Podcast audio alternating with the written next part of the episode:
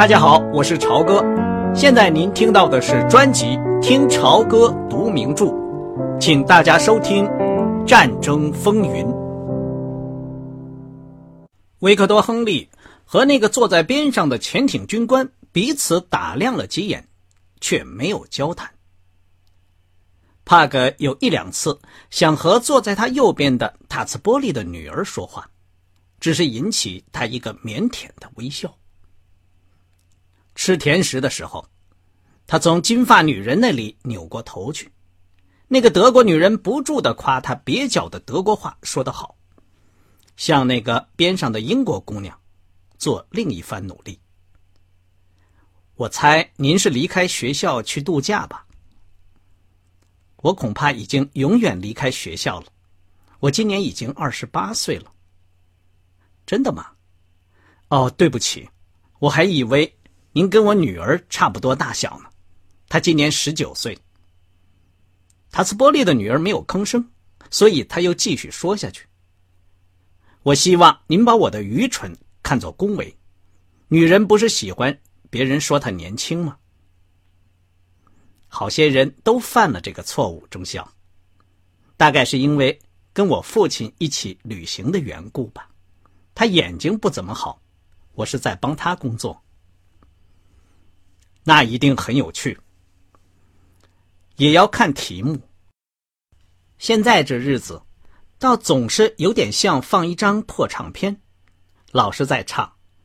这个小瘪三会动手呢，还是不会动手？他讲完，喝了一口酒。亨利中校听了此话，不由得目瞪口呆。小瘪三当然指查理·卓别林。他不言而喻，是影射希特勒。他的意思是说，塔斯波利目前广播的一个主题是讲希特勒会不会发动战争。他不动声色，不变声调，用一个德国人听不懂的隐语，却在布莱梅号船长的宴席上，不仅触及了大家禁忌的话题，而且对这个德国独裁者表示了无比的亲密。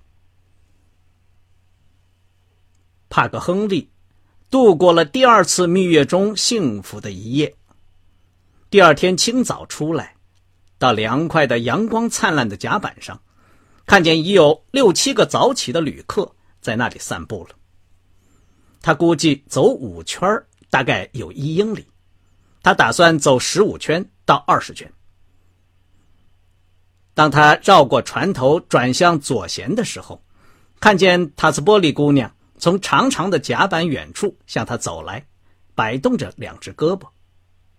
他仍旧穿着那套灰衣服。早上好，他们彼此点头微笑，擦身而过。后来，当他们走到船的另一边时，又重复了同样的礼节。当他们第三次相遇时，他就转过身来，跟那姑娘说：“咱们一起走吧。”谢谢您，好极了。我觉得自己总是那么傻，在四十英尺之外就准备微笑了。您父亲不喜欢在早饭前散步吗？他讨厌一切运动。他强壮的像一头公牛，干什么对他都不起作用。不过可怜的涛吉最近患了痛风，这是他最大的一块心病。涛吉，涛吉在英文里。有碎嘴皮子的意思。帕米拉·塔斯波里笑了。他中间的名字是陶尔考特。从学生时代起，他的朋友们就管他叫涛吉。他走得相当快。现在他穿的是平底鞋，看上去比昨晚上更矮了。他抬头看了他一眼。中校，您的太太呢？她也不喜欢散步吗？他喜欢睡懒觉，只要有汽车或者叫得到出租汽车，他甚至不肯步行到街角上的商店去买东西。那么，您父亲到底是什么样的看法？这个小瘪三会动手吗？他笑了，眼里放出异样的光彩，显然因为他显然还记得这句话而感到高兴。他大言不惭的说来说去。不外乎这个意思，时间将会说明一切。那么您的看法呢？我吗？我只是把他的看法用打字机打出来，用一架特别的打字机，字母特别的大。三个衣服裁剪的很入时的德国妇女，气喘吁吁的从他们身旁走过。帕米拉朝他们做了个手势。乘他们的船旅行，我心里总有一种说不出的感觉。您父亲是不是刚出版了一本书？我记得好像看到过有关的评论。是的，说真的，那只不过是把他广播稿剪剪贴贴。我很想看看，作家们使我敬畏，我自己写起东西来，一个字一个字的，感到非常吃力。我在船上的图书馆里看到一本，是他派我去查阅的。他说着，咧嘴一笑。帕格不禁想起，梅德林发现他自高自大或者娇柔造作的时候，也是这样笑的。他很希望华伦能够遇到这个姑娘，或者一个跟她相似的姑娘。昨天晚上有那个话匣子，那个半裸的、胸脯饱满的金发女人在旁边，他没怎么注意这个姑娘。可是这一会儿，尤其是在海上清晨的新鲜空气影响下。他觉得，他有一张英国贵夫人的脸，一张盖斯·保罗或者罗南笔下的瓜子脸。薄薄的嘴唇，隔得很开的，富于表情的灰绿色眼睛，笔直的漂亮鼻梁，浓密的棕色头发。他脸上和手上的皮肤像珍珠一样光滑。他跟华伦正是一对，又美丽，又机灵。您还散步吗？我不走了，他说，在一个房间的门边停住脚步。亨利中校，您真要看他的书，最好把书夹在胳肢窝底下，他一下子就会爱上您，而且这会使他旅途感到愉快。他还在乎这个，他已经很有名气了。他太在乎了，天哪！他们这帮人太在乎这个了。他笨拙的微微一摆手，进房间去了。帕格独自吃完早饭，就到图书室去。室内除一个孩子气的管理人外，还没有其他人。书架上有不少写第一次世界大战的德文书。帕格看中了一本，名叫《潜艇：一九一四到一九一八》的书，就坐在皮圈椅里。翻到论美国驱逐舰的战略那部分，仔细看起来。不久，他听到了钢笔的沙沙声，在一张他几乎伸手可及的小书桌边，坐着那位德国潜艇军官。他低下他刺猬一样的脑袋，正写着什么。帕克没看见他进来。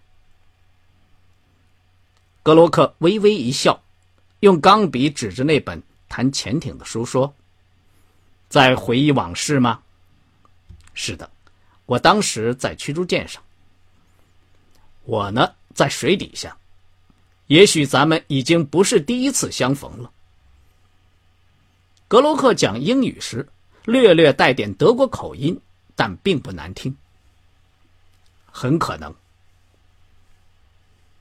帕格把那本谈潜艇的书放回到书架上，取下塔茨波利写的书。格洛克说：“咱们在晚饭前一起喝一杯，彼此交换一下对1918年大西洋的看法，好不好？”帕格说：“好极了。”帕格想坐到甲板上的椅子里看一会儿塔茨伯里的书，然后下去工作。他带来了一些关于德国的工业、政治和历史的书，都是又厚又重。他打算在赴任的路上。把他们全都看完。情报手册之类的玩意儿当然很不错，不过他喜欢自己钻研，在使人寒心的大厚本子里寻找更多的细节。书上记载的东西多得惊人，可惜经常缺少锐利而仔细的眼睛。船头上波涛汹涌，白色的浪花在阳光灿烂的蓝色海面上形成了一个大大的 V 字。不来梅号像一支战舰一样乘风破浪前进。帕格抬头瞧了瞧从烟囱里冒出来的浓烟，又望了望大海，估计刮的是西北风，风速大约十五海里，船速十八海里。港口处四级风浪，前方远处积雨云下面有雨和风暴。他不由得怀念起海上生活来。他离开海洋已经四年了，不当指挥官已经十一年了。他站在船头上的栏杆旁边，靠着一根吊救生艇的柱子，深深的吸了几口海上的空气。两对中年夫妇从他身边走过，一望而知就是犹太人。他们都穿着讲究的运动服，一边走一边兴高采烈地谈着话。他们转过前甲板就不见了。他正望着他们的背影，忽听得塔斯波利洪钟般的声音：“哈罗中校，我听说天一亮你就带着我的帕姆一起散步了。”帕姆是帕米拉的昵称。嗨，你看见刚才走过的四个人吗？看见了，不用说是犹太人。嘿，那是我的书吗？多么叫人感动！你看了多少了？我刚刚从图书室借来。塔斯波利的小胡子忧郁的耷拉下来。怎么不是你自己买的？去他妈的所有的图书馆！这样你看了书，我连一个子儿也拿不到。他哈哈的一阵大笑，把一只穿绿袜子的脚搁在栏杆上。他身穿一套宽大的焦颜色高尔夫球衣，戴一顶绿色苏格兰帽。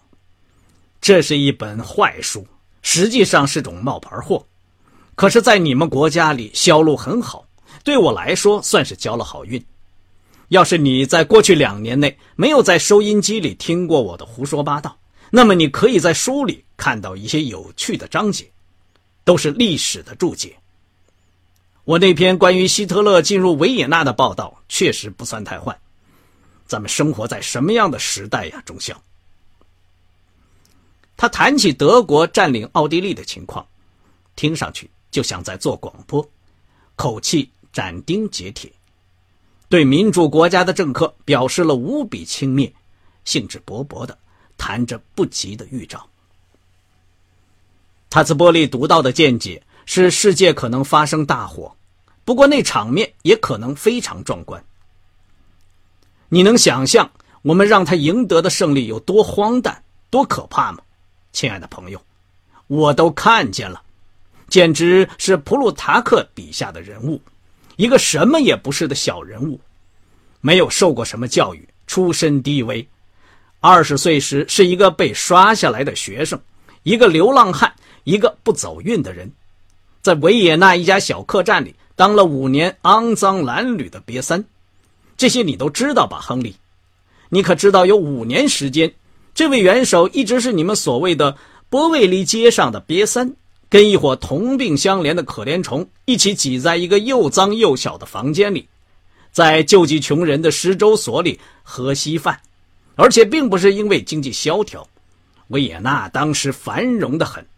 而是因为他这个人既懒惰又没有本领，富于幻想和现实格格不入。说他当过油漆匠的故事都是杜撰出来的。他卖过几张手工画的明信片，但一直到二十六岁，他始终是一个在马路上闲逛的瘪三。后来在德国军队里当了四年兵，升为下士，当过听差。这种工作。甚至对于文化程度较低的人来说，也是下贱的。到了三十岁，他穷困潦倒，失了业，用煤气自杀，躺在一个陆军医院里。这就是元首的身世。后来，他正讲得起劲儿，像在广播似的，口若悬河，滔滔不绝。游船的汽笛突然响了，淹没了塔斯伯里的声音。他似乎一怔，随即笑起来，接下去说：“后来又怎么样了呢？啊，就是这个丑陋、病态、粗野、顽固、愚昧、半疯半癫的可怜虫，忽然从医院的病床上跳出来，在十年功夫里，在急于恢复元气的德国爬到了元首的高位。他还是一个外国人，亨利，一个奥地利人。他们为了让他跟幸登堡竞选，不得不为他假造了公民身份证件。我呢，可亲眼看着他发迹，从维也纳的街道卖明信片挨饿，一直到成为哈布斯堡和霍恩佐伦两个王族的唯一王位继承人。维格多·亨利微微一笑。塔茨波利本来圆瞪着眼睛，心情激动，这时也不由得哈哈笑起来。我揣摩，只要仔细一想，就会觉得这件事相当可笑。不过，这种荒诞不经的怪事，恰恰是我们这个时代占中心地位的重要事实。刚才您听到的是《听潮歌读名著：战争风云》，谢谢您的收听，我们下次节目再见。